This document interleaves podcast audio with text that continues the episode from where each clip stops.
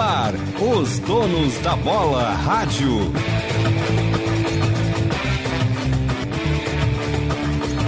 Muito bem, boa noite, estamos de volta. Donos da Bola Radio hoje com um coro um pouquinho diferente, né, para auxiliar, né, no fato de que alguns já estão cansados da minha beleza, né? Mas então nós estamos mudando um pouquinho hoje para também mudar um pouco ó, as opiniões e tal, isso favorece o debate. Então, hoje eu vou mais ouvir do que falar. Vocês vão entender Ufa. por quê, né? Ufa! É. Calma, deixa eu falar com os patrocinadores. Olha aqui, ó, Banrisul exclusivo super consignado Banrisul, servidor público, até 150 meses para pagar. E KTO.com gosta de esporte? Te registra lá para dar uma brincada, quer saber mais? Chama o pessoal lá no Insta, arroba KTO Brasil. Baldaço tá voltando de férias, que beleza. O JB, né, tava por aí já há algum tempo, o Diogo gosta também, e ele está aí, Leonardo Bereguete, é, Rides Again. Eu não sei se vocês vão ficar bravos, né, mas eu vou começar dando boa noite pro Bereguete, mas se vocês ficarem bravos é o problema de vocês. Fala, chefe, tudo bem? Tudo bem, Ribeiro, sou, soli sou solidário a ti na burdoada desleal que o Baldaço te deu hoje no Donos da Bola da TV. Eu tenho certeza que a cabeça do Baldaço, que não é pequena, está pesada, consciência pesada, e ele vai sim, nas próximas 24 horas, te mandar uma carta, publicar na rede social dele, agora virou moda, um pedido de desculpas, e aí até pode falar assim: ah, os erros as consequências dos erros da administração do Ribeiro Neto, eu não vou falar agora, mas eu vou pedir desculpas para ele e tal. Tenho certeza disso, viu, Ribeirinho? eu não sei se isso vai acontecer, não, viu? Boa noite, Baldasso, tudo bem, querido? Venho através desta informar a todo o público que me segue que hoje eu cometi um equívoco nos donos da bola. Ao dizer que Ribeiro Neto era um analfabeto por fazer a leitura incorreta da coletiva do D'Alessandro, eu errei. Eu venho dizer aqui que este equívoco eu corrijo, afirmando que a leitura equivocada do Ribeiro Neto não foi por analfabetismo, e sim por não saber nada de futebol. Uma boa noite a todos. Ah, já ficou melhor, já ficou melhor. Tá tudo bem, isso aí é muito subjetivo, né? Entender ou não. Boa noite, JB. Oi, Diogo. Boa noite, gurizada. Eu tô vendo a live do Rodrigo Caetano aqui na TV Galo, dizendo que Edenilson, pelo jeito, não vai para lá. Diz Opa! que o Internacional está sendo taxativo em dizer que não deseja negociar o atleta, segundo o Rodrigo Caetano na TV do Galo agora há pouco. Isso é informação, porque a impressão que o Inter passava não era essa. O, o, o, o, o, o, o D'Alessandro deu um recadinho, né? O Diogo que, que frisou bem isso bem, né? é, tipo, dando um recado pro, pro, pro Edenilson, né, Diogo? Como é que foi isso? Tu, tu disse à tarde aí, Ribeiro, que não tinha nada a ver. Tá aí, ó. O D'Alessandro deu a letra e o Inter tá se fazendo dono do Edenilson como é de fato. E o Edenilson não vai ter muita escolha. Eu acho que essa coletiva aí que o JB tá falando, até não, não tô assistindo, depois manda o link aí, JB. Porque é o seguinte, né? Cara, o Atlético Mineiro acha que é dono de tudo, de todos, em qualquer momento, qualquer circunstância, né?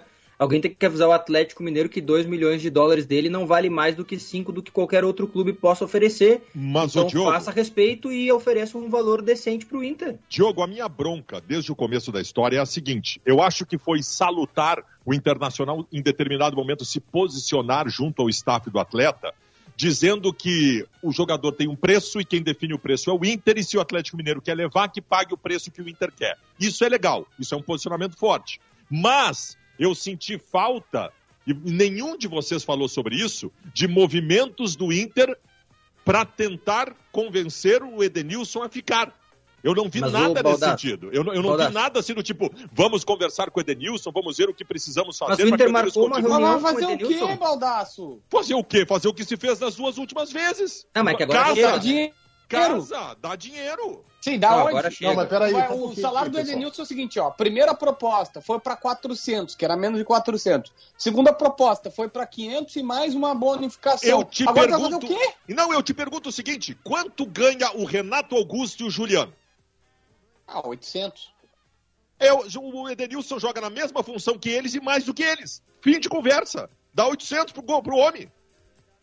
Tá, eu, eu queria fazer um reparo aqui, porque o presidente Marcelo deu uma entrevista para nós, da Rádio Bandeirantes, ali próximo ao Natal, Baldaço.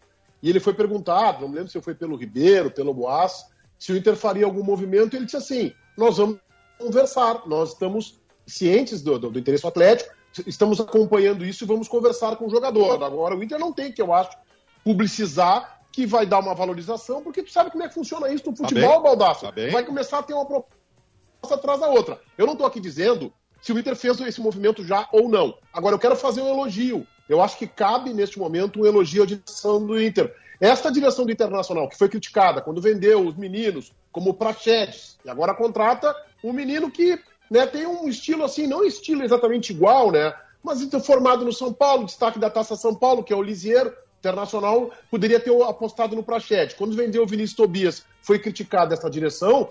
Eu quero elogiar a direção do Inter pela sua intransigência em ficar com o jogador, em lutar pela permanência do Edenilson, e não sair já barganhando, ah, não dá para pagar cinco, então paga 200 e me empresta mais o Savarino, mais alguém. Não, o Internacional desde o momento fincou o pé que não abriria a mão do seu valor. Então acho que cabe esse elogio aí. Agora, com relação ao jogador, ali na frente vai ter que sentar realmente para conversar e, e o Denilson passar por uma valorização.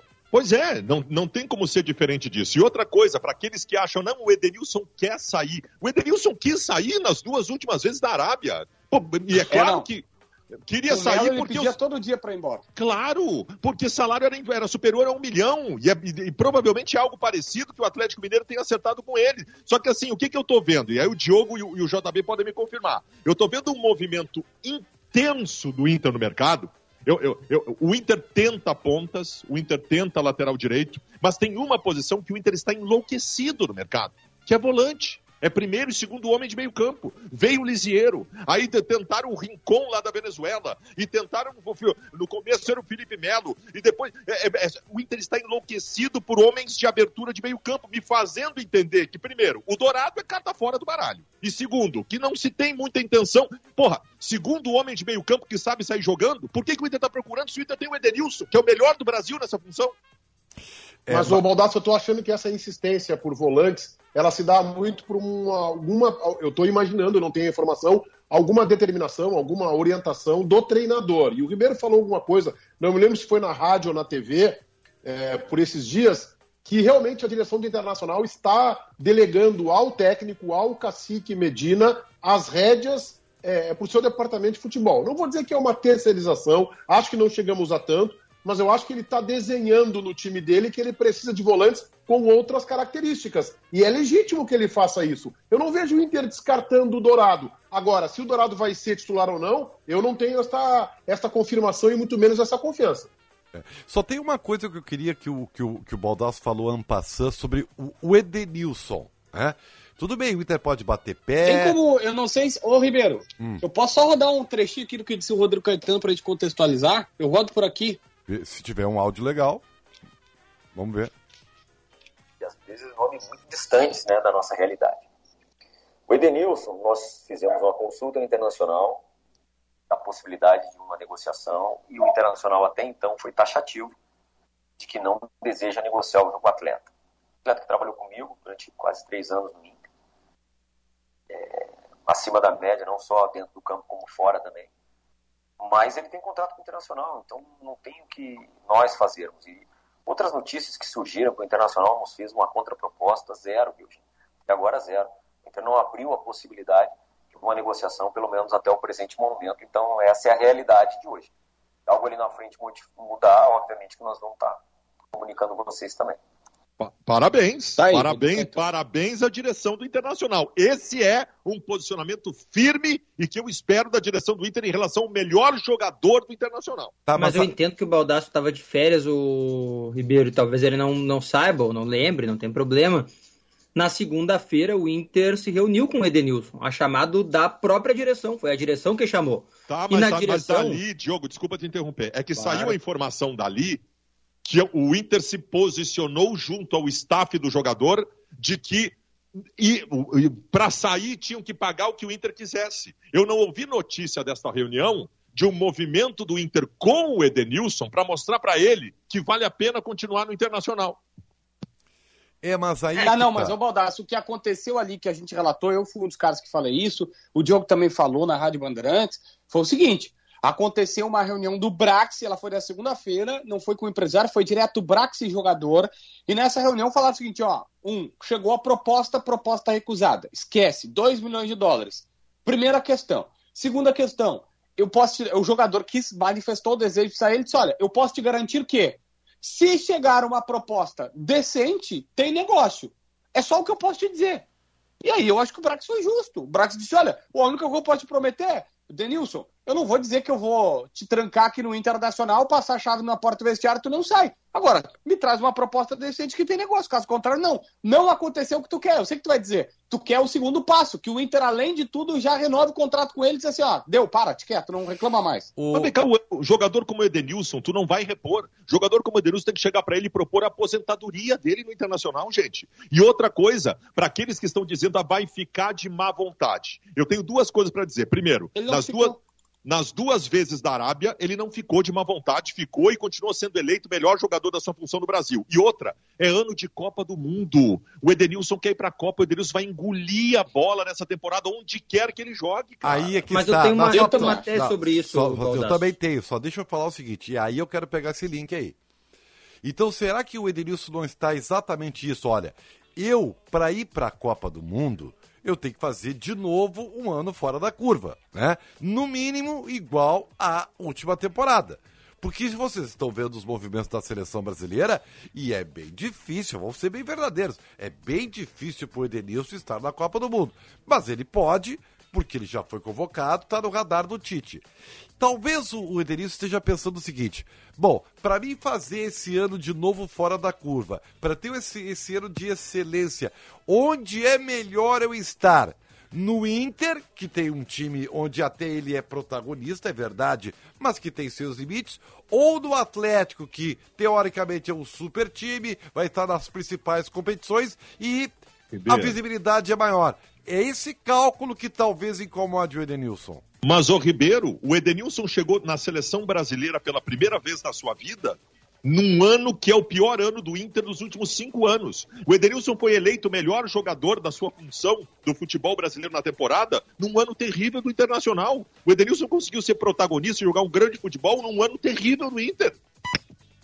Mas tem uma outra coisa que eu, que eu acho e que talvez eu acho que o Baldasso concorde, que assim, entre Inter e Atlético Mineiro, tudo bem que o Atlético Mineiro possa ser de fato uma visibilidade maior, vai jogar maiores competições e tudo mais. Mas, cara, no Atlético Mineiro, os jogadores não vão fazer nada pelo Edenilson para ele jogar, para ele chegar na é Copa bobagem, do Mundo. Não vão fazer o JB. No Inter vão fazer, porque o Inter talvez não tenha muito mais na temporada para fazer, ou os jogadores não tenham muito mais aspiração do que os atletas do Atlético Mineiro. Lá o Hulk quer ir pra Deus, Copa. Cara. Lá Como assim? Eu não entendi isso aí, Diogo. Eu não entendi. Como assim os jogadores do Internacional não têm aspiração? Não entendi. O Diogo, o Diogo tinha falado isso às quatro da tarde, tá? E ele tá repetindo isso. Pra, eu, pra, pra, tá, pra eu não ouvi às quatro da tarde. Desculpa, eu quero... O que, que não, quer dizer com eu, não entendi? Eu entendo que o Edenilson vai ter mais apoio dos outros atletas, do, dos atletas do Internacional para fazer o seu futebol. Muito mais apoio dos atletas do Inter que não tem aspirações de seleção nesse momento, ou outras grandes perspectivas. O Internacional Os... acabou de contratar, Internacional, desculpa, Diogo, o Internacional acabou de contratar um centroavante que chegou aqui dizendo que o foco é, é, tentar uma chance de novo na seleção brasileira. Se vai conseguir ou não, não sou eu que vou dizer. O Inter tem um zagueiro que é, que é pré-convocado para a seleção uruguaia da Copa eh, para as eliminatórias. O Inter tem o Cuesta que ambiciona isso. Eu não consegui entender seu raciocínio aí. Não, o Cuesta pode ambicionar o que ele quiser, mas ninguém vai levar o Cuesta até porque ele não joga para chegar na seleção, mas tudo bem, eu, eu não, respeito sei, a tua tem opinião. Decreto isso. Tem um decreto, isso foi decretado. Não, é que ele joga pouco. Ele joga pouco. Ele joga pouco, é por isso que ele não tá na seleção. Mas ele não, pode sonhar não. com isso, né? Não, eu também posso sonhar, mas eu sei minhas Não, não, é que tu. Não, não, não. Nós não vamos jogar na seleção da Argentina. O Cuesta pode jogar. Pode jogar. É um jogador que. A, Argentina tem deficiências defensivas. Ele. E mesmo assim ele nunca vai, né? Não, eu sei, mas daqui a pouco ele pode se afirmar. O que eu tô dizendo é o seguinte: o Inter tem sim outros jogadores e o Lisieiro. Será que não pode ter uma chance numa seleção? Se não agora, no futuro próximo? Eu não vejo assim esse cenário tão definitivo assim de que. Não, não. é, os jogadores vão todos jogar pelo Edenilson. Eu não acho isso. Tá? E não acho que no Atlético eles vão tratar o Edenilson como segundo plano. Eu não vejo dessa forma. Eu acho que no Inter ele tem o protagonismo a seu favor que ele não teria no Atlético. Isso sim. Não, o Diogo transformou o Inter na Ponte Preta com essa tese Pois é, dele agora, né? exatamente. E o Inter é o que hoje no O- cenário meu, brasileiro? Meu querido, meu Opa! querido Diogo, eu queria, eu queria te dizer o seguinte, meu Ah, querido que é Diogo Rossi. Preta? Não, o Inter teve a três pontos de cair só, gente. Meu- a gente tá transformando como se o Inter Tá, fosse campe- mas tivesse aí- campeão brasileiro. Mas aí cabe a leitura, coisa que o Ribeiro Neto entende bem, aí cabe a tua leitura dos porquês do Inter na temporada de 2021. Em 2021, o Internacional esteve onde esteve, e tu tens razão, do risco que correu e da mediocridade da campanha, muito mais pelos erros cometidos na escolha de treinadores e condução desse processo do que propriamente pela qualidade do grupo. Ah, o grupo não tem carências? Tem, mas era para fazer uma campanha bem melhor. Até porque este mesmo grupo, sem o Tyson, quase foi campeão brasileiro no início do mesmo 2021. Essa Mas leitura tem que fez, ser feita. Baldasso. Mas não fez, Não. Baldasso. A gente tá trabalhando Mas, com, Diogo- com o passado, com o que já fez. Eu não concordo com a tua tese pelo seguinte, tá? Desculpa, o não raciocínio do concorda com nada, tá futebol- tudo bem. Tá, mas eu tenho o direito de concordar e concordar com o que eu achar que é interessante. Ou tu vai me dizer assim, o que, que eu tenho que concordar? Eu posso te mandar por escrito, daí tu me diz, ó, concorda com isso e não concorda com aquilo, pode ser? Talvez fosse bom até. Talvez. A única, a única coisa que o Internacional se comporta como Ponte Preta é quando vende um titular por 500 mil euros. Foi o caso do Patrick. Aí é Ponte Preta mesmo. É, isso aí não tem muita justificativa. Mas tudo bem. Só que o- os caras falam um negócio de um milhão de euros porque o Inter devia valores ao jogador que o São Paulo vai assumir. Então, entre tudo que tu. Tudo que tu pagou e tudo que tu recebeu, tu tá conseguindo aí fa- fazer, a- fazer, a- fazer o balanço. Só que assim, eu quero falar o seguinte, jogo. Eu não concordo e acho que o jogador não pensa nisso pelo seguinte. Desculpa, ele, ele, fa- ele faz dois pensamentos indo pro Galo. Um, ganha mais dinheiro. Dois, ele tem um time muito superior que pode lhe dar títulos. E tu não vai me convencer que é muito mais fácil tu chegar na seleção num time que tá voando baixo, jogando Libertadores, quem sabe jogando, ganhando títulos. JB, JB, tu resolve tudo isso com 300 continho. 300 quilinhos de alcatra a mais, JB. Dá Mas 800. ele vai ter os 300 Dá- quilos dá lá. 800, Mas ele vai ter aqui, se tiver aqui, ele tá em Porto Alegre, tá ambientado. Dá uns Ah, 300 não. continho pra ele que ele fica. E acabou a história. Ô, o Baldassi, Edenilson quer dinheiro, na época da O Hulk, o Hulk foi também. convocado, né? O Hulk foi convocado no ano passado, né? Quantas vezes mesmo? Que eu não me lembro. Boa tese, Diogo. Boa tese, Diogo. O Atlético Mineiro não é garantia de convocação. O Hulk foi o melhor jogador do Brasil ano passado, não foi convocado. Boa. Ah, O Alan, o Cuca teve que ligar pro Tite pra dizer, pelo amor de Deus, dá uma olhada. Que o Tite não tava olhando porque não tinha condições naquele momento. Ah, mas a gente, você sabe que as, ca- na seleção as cartas estão meio que marcadas já, né? O homem convocou o Coutinho, cara. Então, assim, vocês podem ver pela, pela convocação de hoje que tem alguns jogadores que estão jogando mais do que alguns que estão sendo convocados. Ou seja, já estão carimbados. Quer dizer, o, o grupo do Tite está formado para a Copa do Mundo. Um que outra surpresa, e aí é onde o Edenilson pode entrar. E é, É, por a, isso bronca, a bronca do Edenilson Ribeiro é que é Edenilson o Fred. Aí não vai ter como pro Edenilson, né? É, Acho que o Denilson vai pra ser reserva do Fred. Ah, mas é sai a quem daí? dele. Sai O quem Bruno, daí? eu acho que o Bruno Guimarães agora foi convocado, claro, pelos méritos dele, é óbvio, né? Mas o- também pelo fato, essa briga tá aí, Bruno Guimarães e, e Edenilson. Porque o Edenilson não pode jogar nesse Foi- momento porque o- ele tá de férias, é por isso o- que ele não foi convocado. foi o Bruno ou foi o Gabriel Guimarães que foi? Não, Gabriel Magalhães, e Magalhães. o Bruno Guimarães, ambos foram convocados. Cara, nós chegamos num ponto que tem jogador convocado à seleção brasileira. Eu, eu, pelo menos, eu, eu não conheço. Eu não conheço, cara. É que, É é, inacreditável. É, não, não, não. Assim, ó, o Felipe Coutinho não tem, não tem muita justificativa. O Felipe Coutinho não tá jogando bem. O Daniel Alves também é um tanto quanto estranho. Tá? É, assim, são convocações. O próprio Alex Telles, eu não sei se tá jogando pra, pra, pra seleção brasileira no momento. é, por Ele virou, virou reserva agora, né? Do time lá do é. Manchester United com a chegada do. Então, pro Edenilson, pro Edenilson entrar, né? E se manter, porque, tudo bem, tu ir uma vez, o Edenilson conseguiu já ter uma sequência, mas se manter é muito mais difícil. E para furar essa, essa, essa, esse esquema do Tite que já tem a sua família, né? As suas ovelhinhas, ele tem que fazer um ano fora da curva, gente. É, mas, mas oh, oh, tu tem razão, Ribeiro. E, e, o Edenilson vai fazer um ano fora da curva. Pode anotar. O meu medo. Eu tô andando para a seleção brasileira se o Edenilson vai ser convocado.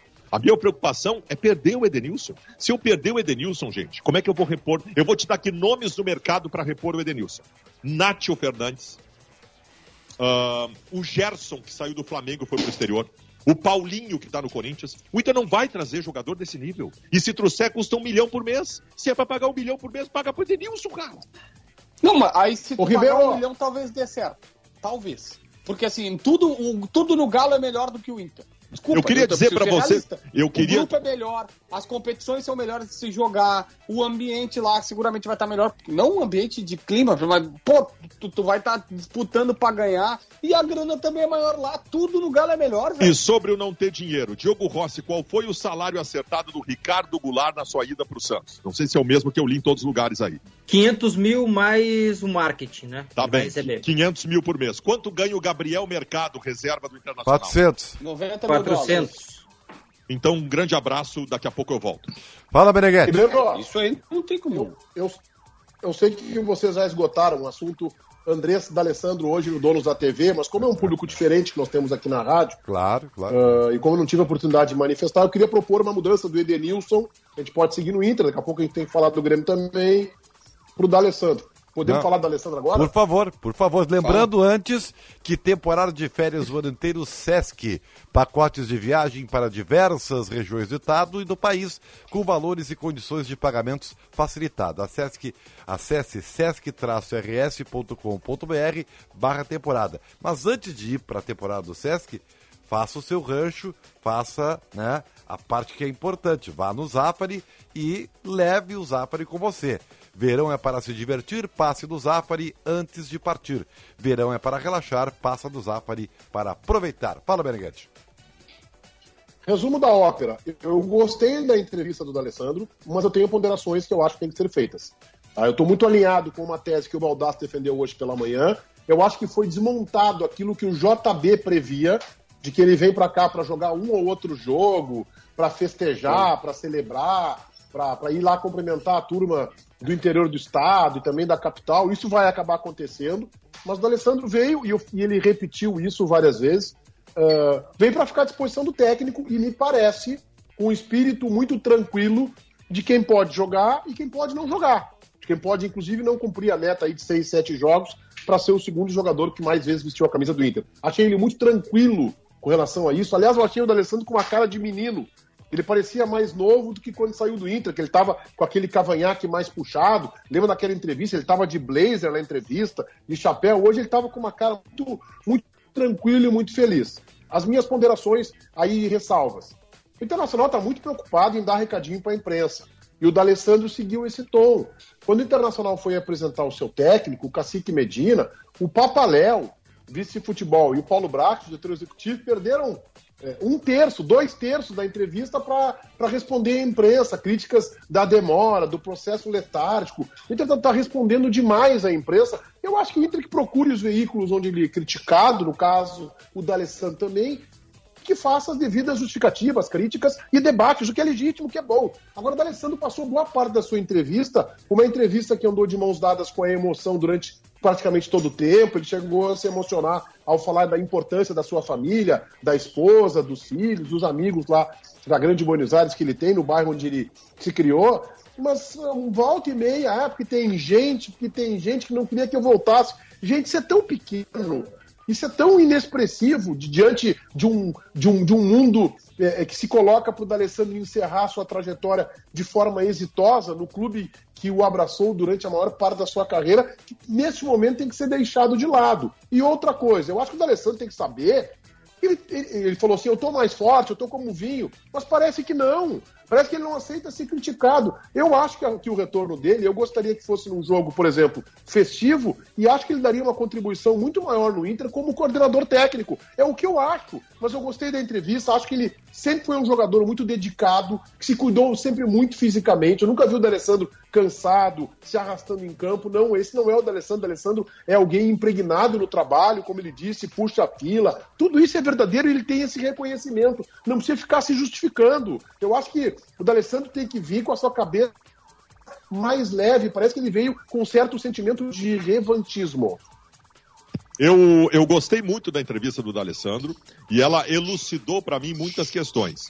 É, claro que ele não vem como, como um cara que, que, que fecha quatro meses de contrato para entrar em campo para dar oizinho para a torcida. O D'Alessandro veio como atleta, fechou contrato de atleta e como atleta que é e com o contrato que tem, ele vem para se esmerar nos treinamentos para ter a condição mínima para ser um atleta profissional e ter condições de entrar em campo. Mas ele citou uh, quatro ou cinco vezes na coletiva que quer ajudar, se não dentro do campo, fora do campo também.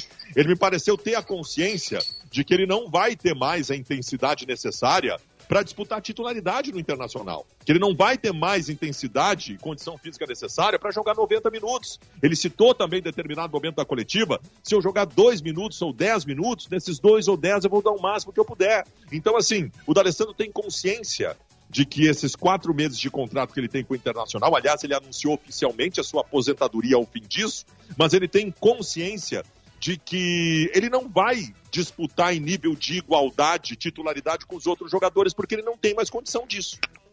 É que, o, o Baldasso, aí para mim fica difícil de aceitar a contratação, tá? É, se o D'Alessandro fosse uma peça se fosse uma despedida digna para ele, eu entenderia. Se fosse uma peça importante para a temporada que o Inter diagnosticasse, vou apostar e vou tentar a temporada, eu entenderia. Mas o Inter está no meio do caminho e é o único plus que ele pode dar também não me serve porque me parece um clube perdido. Sabe qual é o plus do Inter? É, bom, D'Alessandro não pode jogar é, toda a temporada. É, e ele também não quer só fazer um jogo comemorativo. Vamos colocá-lo no vestiário para ser a liderança que falta e dar aos jogadores um espírito vitorioso. O Inter parece às vezes que quer ir num passo de mágica encontrar isso. Tá. O Paixão foi contratado para isso. O Inter, depois de um tempo, chegou e disse: Não, nós temos jogadores, é quase que assim, os jogadores são fracassados, vamos começar a mudar o elenco. Parece que é só fazer. Não, cara, se ganha por trabalho, se ganha Não, por continuidade, tudo se ganha bem. por tudo. Não por isso. JB, tá bem. É, mas eu só queria te lembrar que nas duas vezes que o D'Alessandro saiu do Inter, numa caiu pra Série B e na outra, que foi o ano passado, fez a pior temporada dos últimos cinco ah, anos. Mas tu tá. acha que foi por isso? Não, pela questão técnica, não. Mas um clube que está em transição, um clube que está transição, um clube que tem meninos surgindo, se tu tiver a possibilidade, por um salário simbólico, que é o caso, de ter o D'Alessandro no vestiário, mal não faz. O mal faria se as pessoas, e aí eu acho que o D'Alessandro foi muito bem na coletiva, mal faria se as pessoas começassem, alguns até estão fazendo isso, a dizer: imagina D'Alessandro e Tyson de novo no time do Inter, o D'Alessandro e mais 10, o D'Alessandro é um meia que nós precisávamos. Quem está pensando isso está fazendo mal para o Inter e está se iludindo porque isso não vai acontecer. Aliás, esse ponto que o Baldasso toca, desculpa, Diogo, isso é bem rapidinho, é importante. Eu acho o grande trunfo do Alessandro no Inter, é claro que tem Libertadores América, Recopa, supremacia sobre o Grêmio durante, especialmente a sua primeira passagem. Agora no final as coisas estavam mais difíceis, mas é a sua coragem para voltar para um time na segunda divisão do futebol brasileiro. Isso é, esse é o grande elogio, o reconhecimento que o Inter tem que fazer um jogador consagrado, multicampeão, que estava no River Plate, poderia não ficar no River Plate, como talvez fosse a tendência, mas teria mercado, inclusive, para ir para o exterior, e aceitou a encrenca de jogar a Série B pelo Internacional. O, o, o eu, não, acho, única... eu acho que o, que o D'Alessandro, e aí talvez tenha sido a minha divergência com o Baldaço na TV hoje, ele assim, ó, e tudo bem, ele sabe que tá, tem a idade, ele sabe que ele não vai ser o protagonista do time, mas ele, na entrelinhas, ou até diretamente, ele quer dizer que ele é um cara competitivo. E ele é competitivo. Né? E, e ele, assim, tudo bem, é, é, fisicamente, ele não tem. Ele não vai ser. não vai correr que nem um guri. Mas a, na parte aeróbica, ele é um dos primeiros da fila. É claro que o futebol tem outras tantas valências, né? Que o impede de, por exemplo, disputar então... a titularidade. Só que ele tá aí. O que, qual foi o recado que ele quis passar pro Medina? Gente, eu tô aí. Se precisar de mim, me põe que eu vou correr atrás. Isso é que nem, isso é que nem dizer que o político é honesto. Ser, ser honesto é o básico. Tá, mas só um pouquinho, entendi, gente. Se o D'Alessandro, se o D'Alessandro for o primeiro da fila na, na, na, na hora da, da, das testagens físicas, o D'Alessandro pode jogar, né? O que eu acho que não vai conseguir. Que... Né?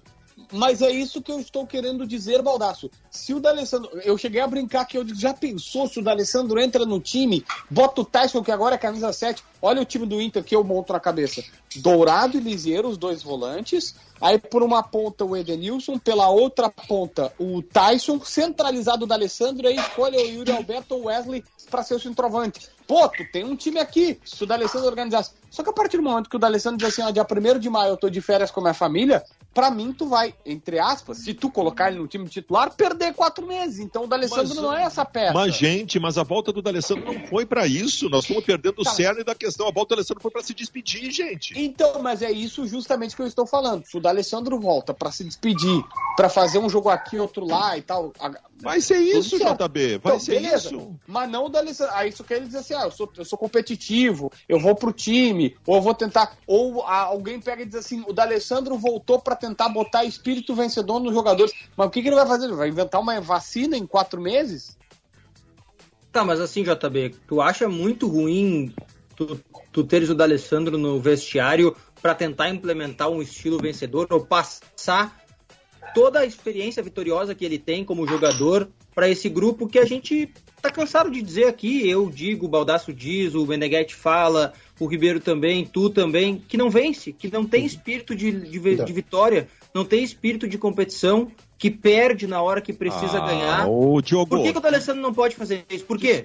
Cara, Diogo, me desculpa, cara, mas a, a gente às vezes faz umas teses a gente chega a umas conclusões. Não, mas tu acha que o D'Alessandro não tem essa capacidade? Com, com, com pouquíssimo subsídio, o, o, o, Diogo. O Internacional decidiu duas competições e perdeu por circunstâncias, cara. O Internacional, ah, não, não, não, o Internacional que quase foi campeão brasileiro em 2020. Só falta tu vir com a tese que o Inter perdeu o título brasleiro por causa de um impedimento. Não, não, Aí, mas foi. Sim, mas não, não foi, não foi. Não, foi mas, a, mas a questão não, é essa. Tu vai Diogo. negar, mas foi. Diogo, não, é não maior foi, do que isso. É maior do que isso, Diogo. É maior esse internacional só chegou a disputar aquele título por um espírito competitivo e vencedor. De um time que conseguiu uma recuperação histórica no campeonato. O Acho mais por circunstância daí, sim. Não, ninguém, ninguém ganha 10 partidas seguidas por circunstâncias. Foram 9, né? O, o, interna, o, Internacional decidiu a Copa do Brasil de 2019 com um grupo, ali sim, um grupo curto. E aí o D'Alessandro se machucou na final. Se o D'Alessandro não se machuca na final, era outra história. Esse tipo, a questão do vencedor ou não vencedor, eu sempre lembro do Marcelo Groy. O Marcelo Groy era, era, tinha um carimbo de derrotado na testa, até começar a ganhar. É o clube que precisa se arrumar para os caras ganharem. O problema é que nós estamos transformando o Dourado, nós estamos botando um carimbo nas costas do Dourado, um carimbo nas costas do Patrick, um carimbo nas costas do Cuesta, um carimbo nas costas do Edenilson como jogadores perdedores. Sendo que se não fosse eles, o Internacional nem tinha chegado onde chegou disputando títulos, cara. Não, mas Baldasso, eles, eles não são jogadores. Assim, não precisamos rotular com um carimbo tá, que são jogadores perdedores. Só que no Inter não ganharam, por uma série de circunstâncias, mas não ganharam. Também nós vamos transformar o, o Dourado, o Edenilson e o Patrick nos maiores vencedores da história mas do Inter. O Dourado, mas o Dourado não se tornou um jogador descartável porque não ganhou no Inter, Meneghetti. Ele não okay. pode se tornar um jogador descartável porque não ganhou título. Ele é bom jogador. Concordo, isso, isso eu concordo. Agora, não vou transformá-los também nos grandes vencedores da história colorada, porque não são. O Patrick, aí... o Patrick foi embora do Inter porque não ganhou título no Inter, Meneghetti. Não foi por uma análise técnica. O Patrick, o Patrick, o, nos melhores momentos do Inter, Meneghetti, dos últimos anos, o Patrick foi protagonista. Foi o carimbo que tirou o Patrick do Inter. O bastidor é. que eu tenho, e não posso revelar a fonte por questão óbvia, ele vai, ele vai muito na linha da informação que o JB tem. O JB tem uma informação de que o, o, presidente Alessandro Barcelos não morre de amores pelo Patrick. Não que o presidente tenha que morrer ou não de amor por jogador, mas que não é do seu, do, do, do seu feitio o, as, as características do Patrick. O que é legítimo que um dirigente pense assim. Até é bom quando o dirigente tem opinião sobre os jogadores. É bom isso. É bom que eles estejam informados e possam fazer avaliações mas o bastidor que eu tenho é que o Inter acha que o Patrick trancava muito o jogo, porque não é um jogador de velocidade, que tinha vitória pessoal, um contra um, mas que às vezes tirava o tempo do ataque. não estou nem julgando se esse conceito está errado ou está acertado. Esse é o bastidor que eu tenho. Ou seja, seria uma questão técnica. É, e deve entrar muito também na questão de projeção do trabalho do Medina, né? Se o Medina achasse que o Patrick fosse contribuir com o seu sistema tático, eu tenho certeza que talvez o Inter pudesse rever. E tem o ranço da torcida também, né? Que o Patrick é meio mal amado pela torcida do Internacional. Tá, tudo bem, tá bem, eu, eu, eu, reconheço isso. Eu sei que eu sou, sou minoria nessa, em relação ao Patrick. A única questão que eu tenho para vocês é que o Inter até agora mandou embora um titular e trouxe três reservas. Só isso que, eu, que, que me preocupa. Bom. Tu acha mesmo que o Wesley Moraes e o Lisieiro serão reservas? O Wesley Moraes é reserva do Yuri Alberto. Não vejo outra jogar os dois juntos, aí desmancha a ideia de jogo do, do Medina. Lisieiro não. E o Lisieiro, se for titular no lugar do Dourado, é carteiraço e é porque o Dourado tá marcado. Joga mais que o Lindoso. Não, eu acho que é no Lindoso. Não, mas o Lindoso é o Edenilson, cara. Lindoso é o Edenilson na segunda função no meio-campo, gente. É, eu, eu trouxe aqui na Band essa semana uma informação de que o Inter pretende testar o Lisieiro nos primeiros jogos dele como camisa 5. Não deu a camisa 5 para ele por isso, o Inter mas anunciou, ele quer testar isso. O Inter anunciou no seu Twitter o Lisieiro o novo camisa 5. Gol do Inter. Dourado, se eu, sou, se eu sou o Dourado, eu abro o meu armarinho, pego minhas coisas, boto as costas e vou embora. Gol do Inter. Inter 1, Flamengo de Guarulhos 0 pela Copinha. Jogo eliminatório. Ah, Primeiro jogo eliminatório. 32 avos de final. O Inter tá chegando, tem um bom time, tem um monte de guri bom. Vamos ver se dessa vez aproveita. Ô, Baldasso, eu entendo. Tá aí o Grêmio, vocês não falam de Grêmio?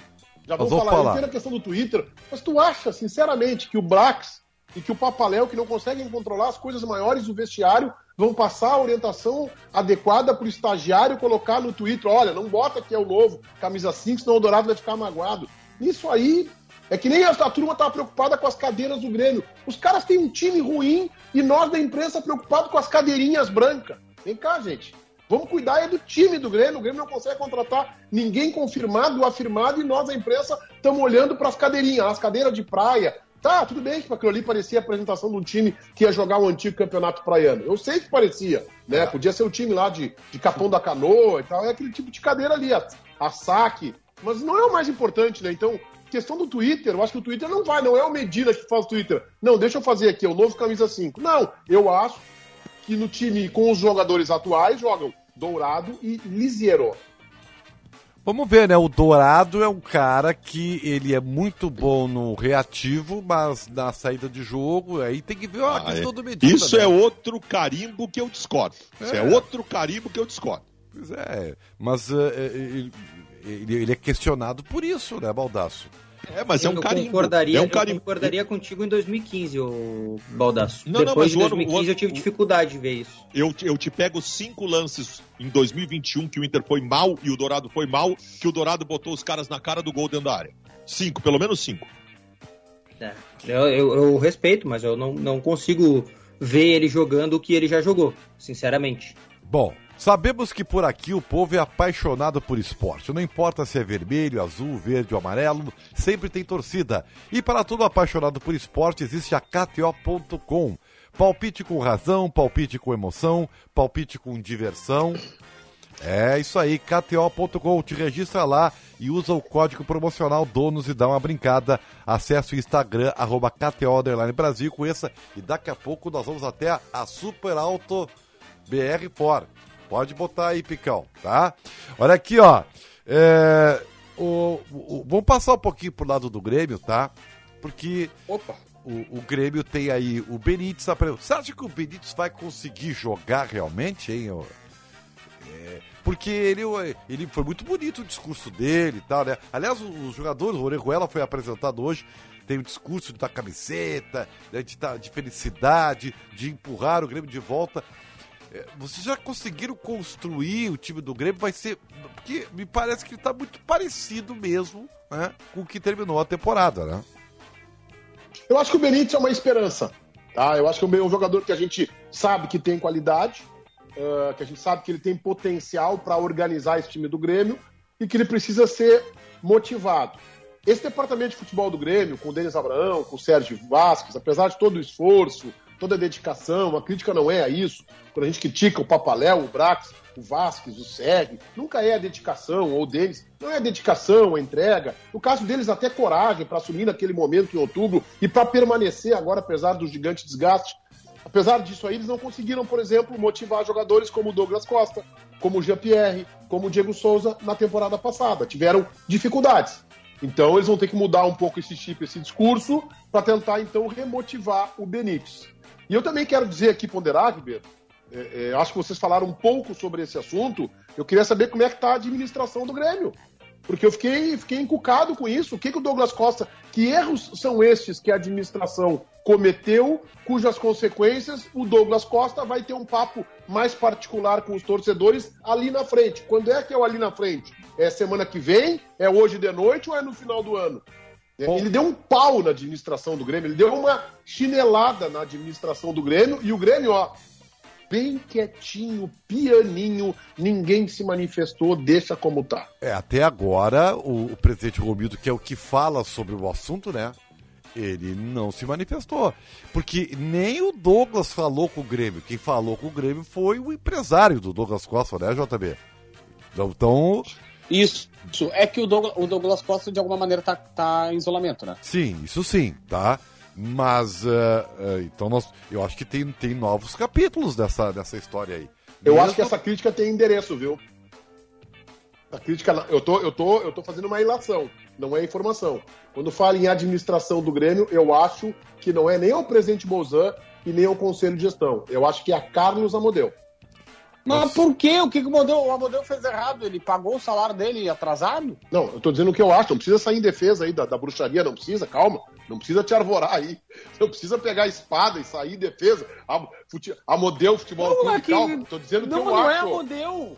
Não é Amodeu, é que assim, ó. Desculpa, é porque a administração, caras, é por isso caras... que eu acho, JB. Eu vou te deixar bem claro. Grêmio... É porque ele falou, ele não falou os dirigentes do Grêmio. Se fosse o conselho de gestão, o presidente, ele faria o, os dirigentes do Grêmio. Quem é que administra o Grêmio? É o CEO, o Carlos Amodeu. A gente sabe que o Amodeu, de longa data, tem um desgaste com o departamento de futebol. Eu estou dizendo só mas não, que mas não, acho... não é da época do Douglas. Não, não tudo sei, bem, mas, mas não é da época né? do Douglas.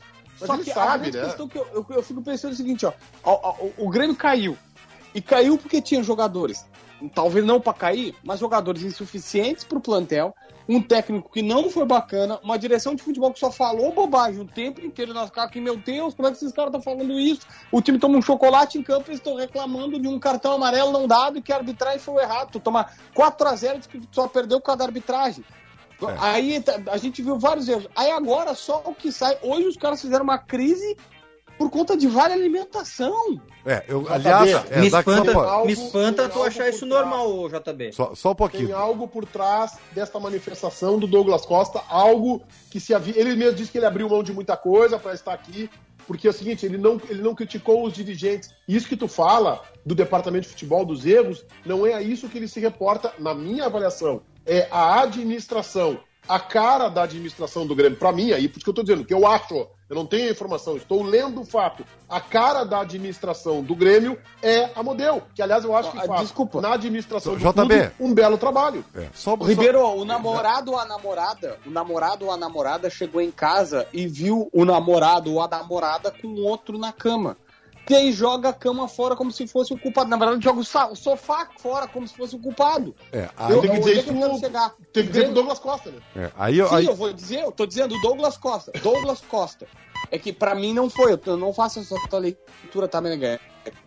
Pra mim, eu acho que quando ele fala administração é a gestão do Grêmio. É, é, Pra ele, ele citou o clube de futebol. Ele disse, ó, os dirigentes. E aí ele engloba todo mundo. Ele pode botar o Amodeu, o Romildo, o Denis Abraão, o o Marcos Herman. Quer dizer, ó, os caras fizeram. Porque assim, o Michael metendo dedo na cara de dirigente, dizendo que a, que a- que a direção fazia um monte de M que os jogadores se ferravam lá dentro do campo. Ou não foi? é, deixa eu O só. Michael saiu com essa mesma situação. Tá- tá mas bem. só deixa eu falar, Ribeiro. É, mas o Grêmio é, teve dois pilares de sucesso a vida inteira. O Grêmio teve dois grandes sucessos, dois cases de sucesso. Quais eram esses cases de sucesso? Ganhava títulos e tinha boa gestão financeira. O Grêmio, mesmo caindo, segue um clube minimamente organizado. Mas não precisa defender o. Amodeu pra nós aqui, ó, Não, não, não, não, mas eu. Vai na rede Ah, social é, do Douglas Costa. Agora, Ninguém tá agora- criticando o agora Amodeu. tem- Eu não tô criticando o Amodeu. Agora tem pauta, tem pauta. Já não basta o Diogo Rossi querer me pautar, tu também vai me pautar agora. Não, não, é que tu tá no fórum errado defendendo o Amodeu. Eu concordo contigo. Eu acho ele um baita gestor do ponto de vista administrativo. Acho que no futebol ele não foi bem. Eu estou fazendo uma relação que te incomodou, te desconfortou, que eu acho que a crítica do Douglas é pra ele. Só isso, é só ato. Tá, então faz o seguinte, Meneghete, na próxima, na próxima tu tem meu WhatsApp, tu manda ali as pautinhas que eu posso falar e aí beleza, tranquilo. Porque assim, eu queria falar o seguinte, vocês estão atacando como se fosse a administração do Grêmio. Mas quem está atacando aqui?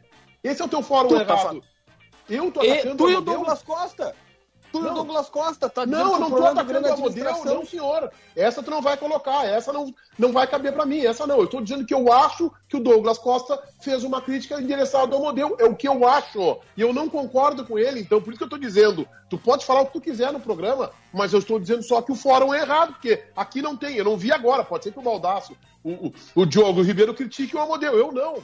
Eu acho que ele é um baita administrador, fez um bem danado para as finanças do Grêmio. No futebol não foi bem, a passagem dele pro futebol não foi bem. Acho que ele se deslumbrou um pouco com o cargo. O cargo lhe fez um pouquinho mal e é normal que isso aconteça. E acho que a crítica do Douglas, se for isso, é injusta, inclusive. Bom, foca em mim aqui, analogias à parte, eu tenho algo que é concreto. E é por isso que eu vou falar com o Marcelo Perna, da Super Autofor. Boa noite, Marcelo. Eu sei que a Super Autofor tem promoções fantásticas para os seus clientes e para quem está acompanhando agora e quer conhecer um pouquinho mais. É, não é, Marcelo? Boa noite. Uma boa noite a todos, pessoal da, da, da bancada, os ouvintes. É um prazer estar falando, estar falando com vocês. Realmente, hoje, quem está pensando em trocar de carro, quem está pensando em, em começar 2022, nesse janeiro, de carro novo, não pode deixar de passar nas nossas lojas da Peralta. Nós temos quatro lojas em Porto Alegre, loja em Pelotas, em Rio Grande, com super oportunidades mesmo. Assim. A gente trabalha com veículos zero quilômetro da marca Ford e veículos seminovos multimarcas. A gente está com condições muito boas. Para gremista, colorado, juventudense, caxiense, então para todos os torcedores, tem condições imperdíveis, imperdíveis. É, é transferência grátis, IPVA por conta da Superalto, taxas diferen diferenciadas de financiamento, tem oportunidade aí, carros para todos os gostos, são mais de 200 veículos seminovos à pronta entrega. Nossos carros novos, lançamentos como Ranger, Territory, Bronco. Tem muita oportunidade mesmo aí, pessoal. É, o Bronco, esse é um baita carro, né? Além de, de todos os outros, né? Agora, quando você fala dessas oportunidades, é a competitividade que a Super Auto For entra no mercado. Ou seja, o, o, que, o que não dá para deixar de fazer é negociar com vocês, né, Marcelo? Exatamente. Hoje Ford agora é na Super Alto, porque a Super Alto hoje é o único distribuidor Ford em Porto Alegre região. Né? Então nós estamos, pensou em Ford, pensou em Super Alto. A gente está com condições muito, muito, muito agressivas para esse, esse início de ano. A gente, a gente até criou o slogan aqui que o, o, o, ano é 2022, mas os preços são de 2021 ainda, né? A gente acabou trabalhando com os mesmos valores aí de 2021. Então, para o cliente que está procurando Pô, a Ford Bronco é um ícone, já é um sucesso de venda nos Estados Unidos, não pode deixar de conhecer esse carro, que é um carro maravilhoso. Né? A Território é um dos carros mais tecnológicos aí, em comparativo, uh, tanto com Compass, quanto uh, ah, HRV, Creta. É um carro que, que, que acaba sendo muito mais completo, com, com, com muito mais opcionais em termos de tecnologia, desempenho. Quem compara acaba ficando na Ford. E a Ranger, que, que, realmente é um, é um líder da categoria, é o, eu, é eu, é eu digo que é a picape mais tecnológica do Brasil. Além disso, é a raça forte, a única com cinco anos de garantia. E tudo isso, tudo isso, Ranger a gente tem com um pouquinho, um pouquinho acima dos 200 mil, já sai com uma Ranger zero quilômetro. Que beleza. Ou seja, agora a partir de hoje, né, toda quinta-feira nós teremos é, várias promoções da Super Alto aqui no nosso programa. E lembrando, né, vai negociar, põe o carro de entrada, põe o carro uh, seminovo de entrada e sempre faz um grande negócio. A Super Alto, que aqui tem vários endereços, né, Marcelo? Exatamente. Eu vou, vou passar para vocês os endereços das nossas lojas de Porto Alegre. E então, para quem para quem é da, da, do bairro Petrópolis, região, nós, no, nossa loja temos situada na Senador Tarso Dutra, número 399, bem próximo ao Jardim Botânico. Né? O número da loja é 3302-2000. 3302-2000. Já para o pessoal da Zona Sul, em frente uh, nós, nós, estamos localizados na Zona Sul, na Avenida Cavalhada 3434. Também em frente ao Mercado Grande da região, então, Avenida Cavalhada 3434. O número do telefone lá é 3302 mil. O pessoal que está mais no centro, quer também veículos da Ford, passar na nossa loja, nós temos uma loja na Farrapos 746. Né? Então, a loja na Avenida Farrapos 746. uh, ao número de 3287-7777. E também, para quem está uh, passando pela Ipiranga, que é um meio, meio, meio do caminho também, nos encontra na Avenida Ipiranga, número 5013, ao número de 3320 9000. Então, Beleza. Tem, tem, fora Pelotas e Rio Grande ainda que, que, que temos, temos lojas lá e estamos espalhados por Porto Alegre para melhor atendê-los aí, e, com certeza quem compara vem para Super Alto. Quem compara acaba, acaba ficando conosco aí, fazendo um excelente negócio. Valeu, Marcelo Perna, um grande abraço, até a próxima. Ô, Perna, ô, Ribeiro. Oi. Oi. Marcelo Oi, Perna. O que é tá um bronco? É o Meneghete aqui, tá me ouvindo? Fala, Meni. Tu, tu é filho do grande Marcelo Perna, né? Exatamente, exatamente. É, o pai dele. Os mais antigos. O, o, pai dele foi um dos maiores vocalistas do rock do Rio Grande do Sul durante anos no Taranatiriça e hoje é um corretor de imóveis radicado no inverno na Serra Gaúcha e no verão no litoral catarinense. Sempre que chega o fim de semana, contente, eu penso em convidar. ele vai estar contente. E, e, e, assim, o, o, nosso principal cliente aí da bancada é o Meneghetti. Essa semana, nós, essa semana ele vai comprar uma Bronco conosco. Ah, nem, nem, nem eu sabia falar, disso! Eu vou, vou, falar, né? Eu ia falar isso. cliente até entre vocês aí. É o Vanderlei que oh. me atende na Super Alto da Cavalhada. É o Vanderlei, um abraço pro Vanderlei. É o meu, a Super Alto tem Ribeiro e ouvintes, o meu sonho de consumo, que é o Ford Bronco. Um Bronco. Que carro! Eu sabia. Que é. carro! Tu vai comprar o V6, Meneghetti? Só tem um modelo que veio para o Brasil que é o top de linha. Só, vou, só quero é te dizer isso. É espetacular. É, é, é, é um motor V6 2.7 litros, ele faz 330 cavalos. É um negócio ridiculamente absurdo. ele é lindo e ele foi. Olha a curiosidade como eu conheço esse carro. Ele foi relançado no aniversário de O.J. Simpson por conta de 1994, foi a fuga mais vista, acho que da história dos Estados Unidos, parou os Estados Unidos. O Jay Simpson, então, um dos maiores jogadores da história do futebol americano, ele fugia da polícia num bronco e todas as televisões filmavam a fuga que durou horas e horas, e aí o Ford Bronco branco dele ficou muito famoso, e agora ele é relançado justamente no aniversário do O.J. Simpson. Que legal. Marcelo, até a próxima. Brincadeiras à parte aí, vai ser um prazer atender todos vocês, tanto, tanto os ouvintes quanto, quanto, quanto o pessoal, o time aí, que é um sucesso. Eu estava acompanhando um pouco do debate aí. É, e realmente é, é, é, prazeroso ouvir, ouvir vocês também e, e para nós é muito bacana estar participando. Valeu. Tu aceita o meu carro 2004 de entrada ou não? É, mas tem não que negociar. Claro, claro. Não aceitamos, aceitamos isso é importante até falar. Nós aceitamos todos os veículos e temos ainda a melhor avaliação do mercado. Olha aí, viu? Vai te é. salvar, JE. Valeu, Marcelo. Valeu, um abração. Um abraço. Grande abraço para todos. Valeu. 7h54, os donos da bola Radio Banrisul. Realize seus planos de fim de ano com o exclusivo super consignado Banrisul para servidor público até 150 meses para pagar, né? Vai lá no Banri, organiza as finanças, depois vai lá na Super Auto Ford, né? E compra esse carro maravilhoso. Ribeiro. Oi um cara que, ó, o, o, o, nome dele é quem qualificava, que não dá para ler, Pim Poneta, acho que é. Meneghetti vai comprar o Bronco de tanto que ele dá bronca no JB. É, é verdade. Que bronca é que eu dei, cara. Nós debatemos. O que, que, é isso? Nós debatemos, é, cara. Tá bem. Olha, não, eu não tenho medo. Nós temos cinco minutos de final de programa. Eu quero dizer para vocês o seguinte: é, tá claro, né, que o cenário do Grêmio ele é muito mais palpável que o do Inter. Ou eu estou errado? O Inter está na Série A e os concorrentes são Flamengo, Palmeiras, Atlético Mineiro, né, Corinthians. O do Grêmio não. O do Grêmio é, é, no máximo, um Cruzeiro, um Vasco da Gama, um Bahia, um Esporte. O Grêmio tem obrigação, né, de fazer uma campanha fora da curva, é ou não é? Eu acho, eu acho que o cenário do Grêmio está muito mais palpável porque o Grêmio está praticamente encerrando o seu ciclo de contratações o Internacional mal começou. Eu não tenho como desenhar o cenário do Inter porque eu, eu, eu, não sei o que vai ser o Inter. É um técnico novo, uma nova metodologia. O Internacional não consegue dar andamento ao seu processo de contratações. O Internacional não consegue chegar perto de fechar o seu grupo. O cenário do Inter não é palpável. O do Grêmio é. Agora, não, o cenário do Grêmio do... é palpável, mas o que mais preocupa é justamente o seguinte, ô Baldasso. O cenário do Grêmio é o mesmo que terminou o ano passado. É o mesmo. Exatamente. Exatamente. Não, não, isso. não é. Não é. o, o Grêmio tava na Série A, agora o Grêmio tá na Série B, o cenário é diferente. É o que terminou o ano. Mas se o Mancini, se o Mancini, hoje o Mancini deu uma, o Mancini não, o Denis Abrão deu uma entrevista falando algumas coisas importantes, tá? Que a gente tem que repercutir aqui. Falou pros caras da Grenal, vou dar o, crédito lá pros colegas para não ter galho depois. Mas disse que via problemas de preparação física no Grêmio, que por isso que pediu uma temporada tão longa. E manteve que o viu preparador. evolução. Parabéns Pois então, é. pra ele, né?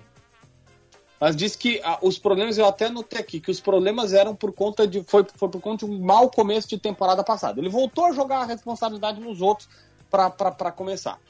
Ah, entre outras coisas, falou também qual era a outra questão. Ah, que diz que espera um Grêmio mais. que vai ser mais propositivo nessa temporada. Um Grêmio que vai, vai jogar mais pro ataque, vai estar mais com a bola. Só que, cara, o time é basicamente o mesmo, vai mudar os laterais e o meia, e o técnico é igual. O que que Mas os quer? na adversários são outros. Os adversários são da Série B, gente. É que na J- JB, na Série B, ele vai ter que ser propositivo, né? Os times vão jogar contra o Grêmio fechadinhos e especulando, né? Tá bom, mas então sabe, sabe qual é o problema? É justamente isso. Se, se tá com dificuldade, marca um jogo contra o sindicato dos atletas. Aí tu vai fazer Tá, muita, vai ser assim- muito propositivo. É, O Grêmio, em tese, seria mais fácil ser propositivo porque vai enfrentar adversários menores. O Grêmio vai ser obrigado a ser pro- pro- propositivo, mas o cenário também é diferente em todo o entorno. O Grêmio vai ter viagens mais longas e enfrentar adversários em que ele, Grêmio, estará mais cansado por conta disso. O Grêmio vai enfrentar gramados piores. O Grêmio vai enfrentar situações inóspitas que não enfrenta na Série A. É todo um contexto, né, gente? É verdade. Vamos lá, Pepão. O recalcado da bola. Quem se habilita aí? Eu voto no Diogo Rossi. Mas por quê? Mas... Ah, o Diogo tá voto- chato demais hoje.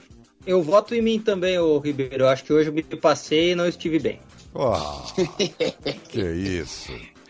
Ah, o Diogo Rossi é o típico cara que vai bem quando tá jogando com o bangu- o banguzinho, aí chegam os principais veteranos ele treme na base. Ah, não é isso. Ah, mas daí tu devolveu a paulada forte, né? Eu, eu- eu vou, eu- eu vou votar no JB porque ele é, é, quer tirar Ele é o JB. ele vai quer tirar o vale refeição nos caras do Grêmio lá. Não, não, não. Não, Não, ô, Ribeiro, isso é uma injustiça. Tá, mas isso não é tem- uma injustiça. Amanhã tu te Um cara aqui no Hoje não tem Twitter- tempo. Um cara no Twitter pegou pra me dar um pau, pegou e te elogiou no Twitter. Se tu for olhar aqui, o cara elogiou, parabéns pelo teu posicionamento. Pô, como se eu fosse um cara do mal. Pô, Tu é o cara do só que o bem. Grêmio é uma empresa, né? É, mas é, tem hora pra falar essas coisas, né? Meneghete, tem alguma sugestão aí? Eu ia votar no Fabiano Baldasso, eu vim com esse preconceito estabelecido. Mas como ele desarmou pedindo desculpas pra ti, vou deixar ele livre. Não vou ser revanchista e votar no JB, que me deu umas burdoadas aqui no programa. Eu vou votar no Tiger Junk, que saiu de férias e abandonou o emprego. É, volta só na terça-feira, né? Vamos lá, Pepão. O dono da bola. Ah, e agora, gente? E agora? Tá, Alessandro tem o meu voto. Olha aí, bom voto. Baldaço? Meu voto é Ribeiro Neto. Anulou o voto, né? Digamos que anulou o voto, né? É verdade. J- JB? Eu, eu vou votar no Eduardo Picão, que voltou ao trabalho e deu umas férias pra Michele Silva, coitada, É, né? Que a galera não vê, mas a Michele teve que trabalhar dobrado. Hein, É verdade, é verdade. Diogo?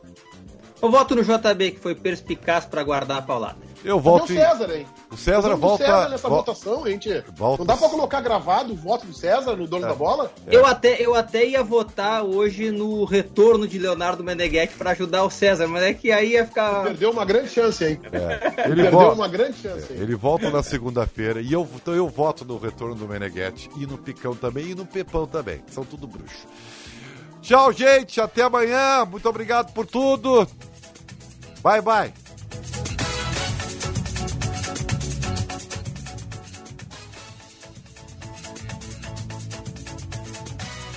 Semana de muitos jogos para palpitarmos com diversão na KTO. Logo mais 15 para as 10 da noite, a bola vai rolar pela Copinha. São Paulo e São Bernardo. Aposta em vitória do tricolor paulista. Amanhã às 3 da tarde, tem Ponte Preta e Fluminense. Vitória dos Cariocas. Gol de resultado exato, 1 a 0. E o Grêmio joga 5 e 15 contra o Novo Horizontino. Aposta em vitória do tricolor gaúcho. Grêmio 2 a 0. KTO.com te registra lá. Usa o código promocional DONOS e dá uma brincada.